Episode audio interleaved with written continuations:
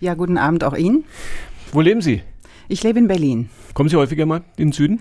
Leider nein. Also in diese bayerische, süddeutsche Ecke oder fränkische äh, sehr selten, was ich wieder sehr bedauert habe, als ich durch das schöne Nürnberg ging.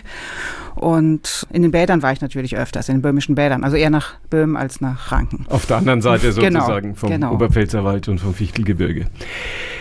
Wann begann Sie der Badebetrieb, der Kurbetrieb in den böhmischen Bädern zu interessieren? Also mich hat der Badebetrieb in den böhmischen Bädern äh, deswegen auch interessiert, äh, weil ich diese ganze Zeit im 19. Jahrhundert, diese KOK-Zeit, die da ja sehr wichtig, sehr prägend war für die böhmischen Bäder, äh, immer schon auch schon im Studium interessiert. Ich habe mich für Josef Roth interessiert, für diese ganzen österreichischen Autoren und ähm, zwar ist das jetzt nicht Österreich, aber es gehört eben zu dem KUK-Reich und das äh, hat mich sehr angezogen bei diesem, bei diesem Thema.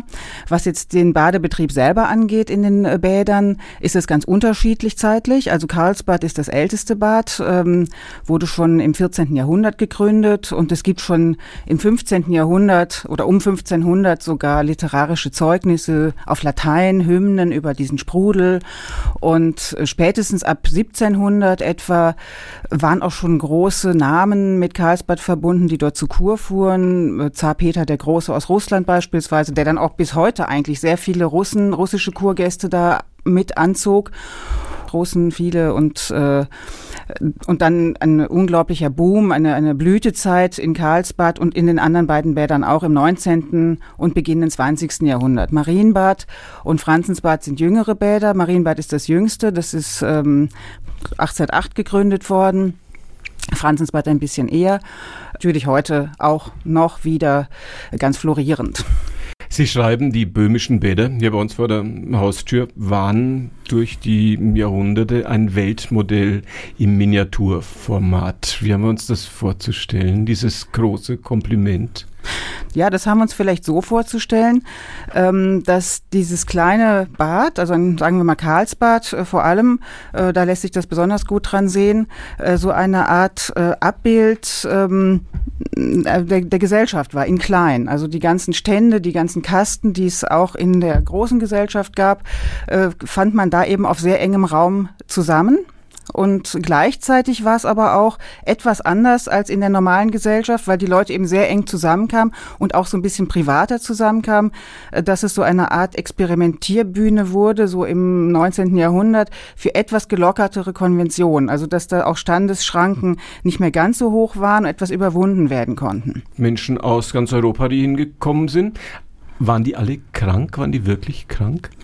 Na, das ist ganz verschieden. Also da reicht dann auch so der Spagat von einerseits nicht wirklich krank und das war dann eher so eine Mode, ins Bad zu fahren und, und sich da auch zu zeigen und sich zu, da zu präsentieren.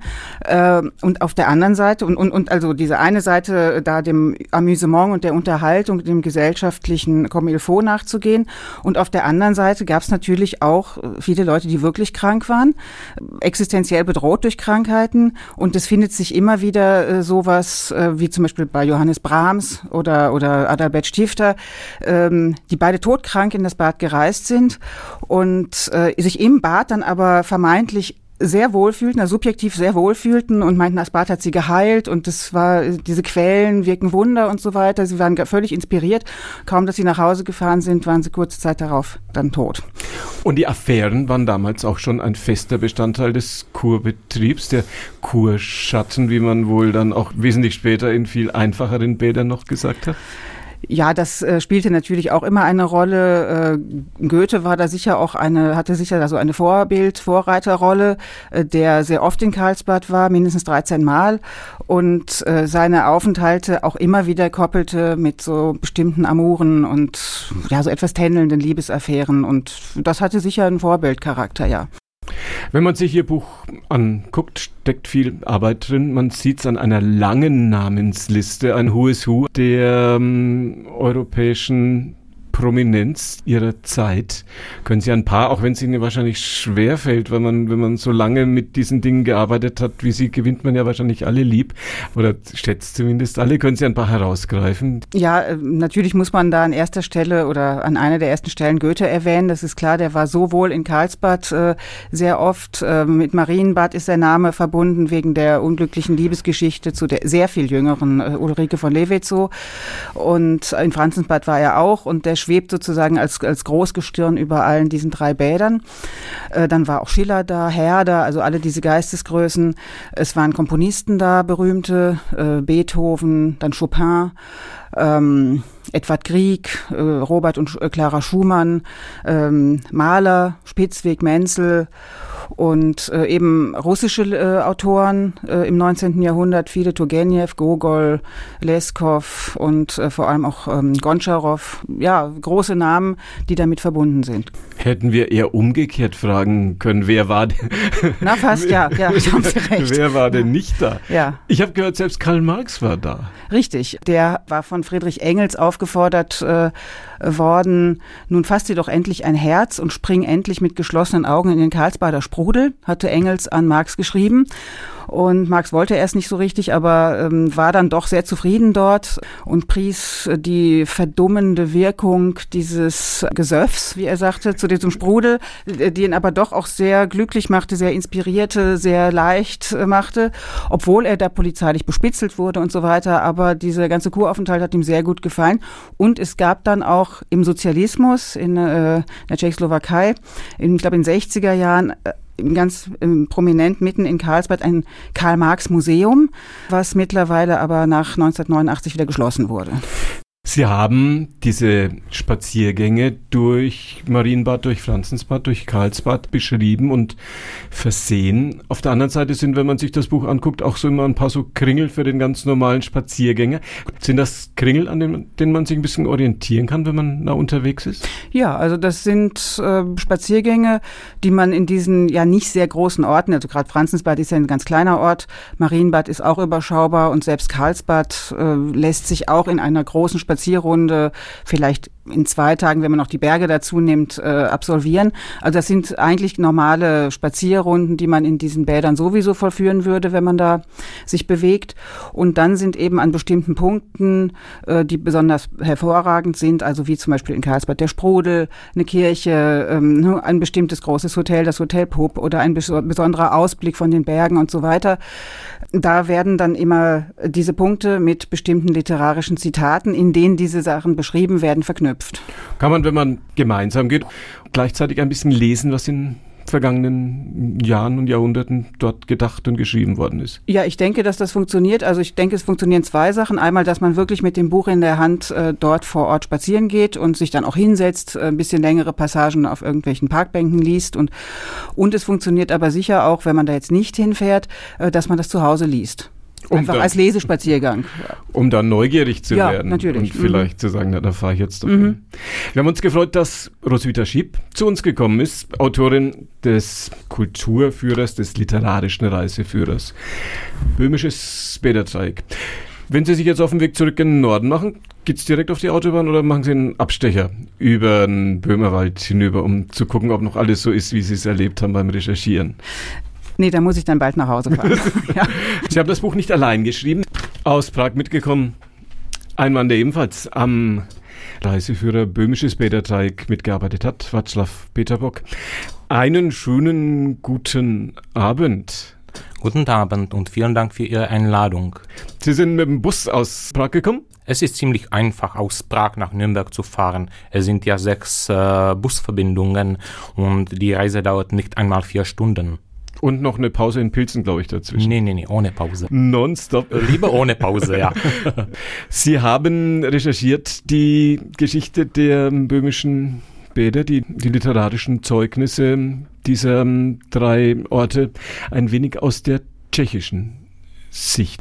Muss man immer fragen, war Franz Kafka auch da? Ja, Franz Kafka war auch da, wobei äh, Franz Kafka keinesfalls auf Tschechisch geschrieben hat. Er war Staatsangehöriger der österreichisch-ungarischen Monarchie und nach der Entstehung der Tschechoslowakei 1918 ein tschechoslowakischer Staatsbürger, aber er hat auf jeden Fall nur Deutsch geschrieben, wobei das Tschechische auch konnte, aber keinesfalls literarisch tätig war im Tschechischen. Ist aber nach Karlsbad gefahren. Ja, ja, ja, nach Marienbad. Nach Marienbad? Nach Marienbad, ja, ja, ja.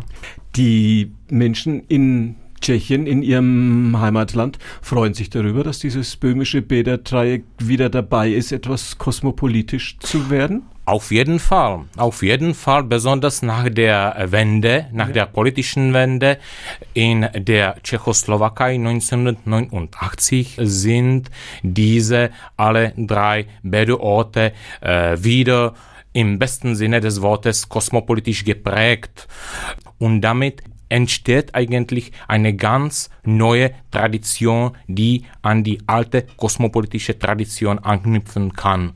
Große Tradition im Dreieck zwischen Prag, Nürnberg und Dresden. Auf der anderen Seite ja auch noch eine Nachbarschaft vom Sächsischen. Wie sagen Sie eigentlich zu den böhmischen Bädern? Wie sagt man in Prag, wo Sie herkommen, dazu? Was ist das tschechische Wort dafür?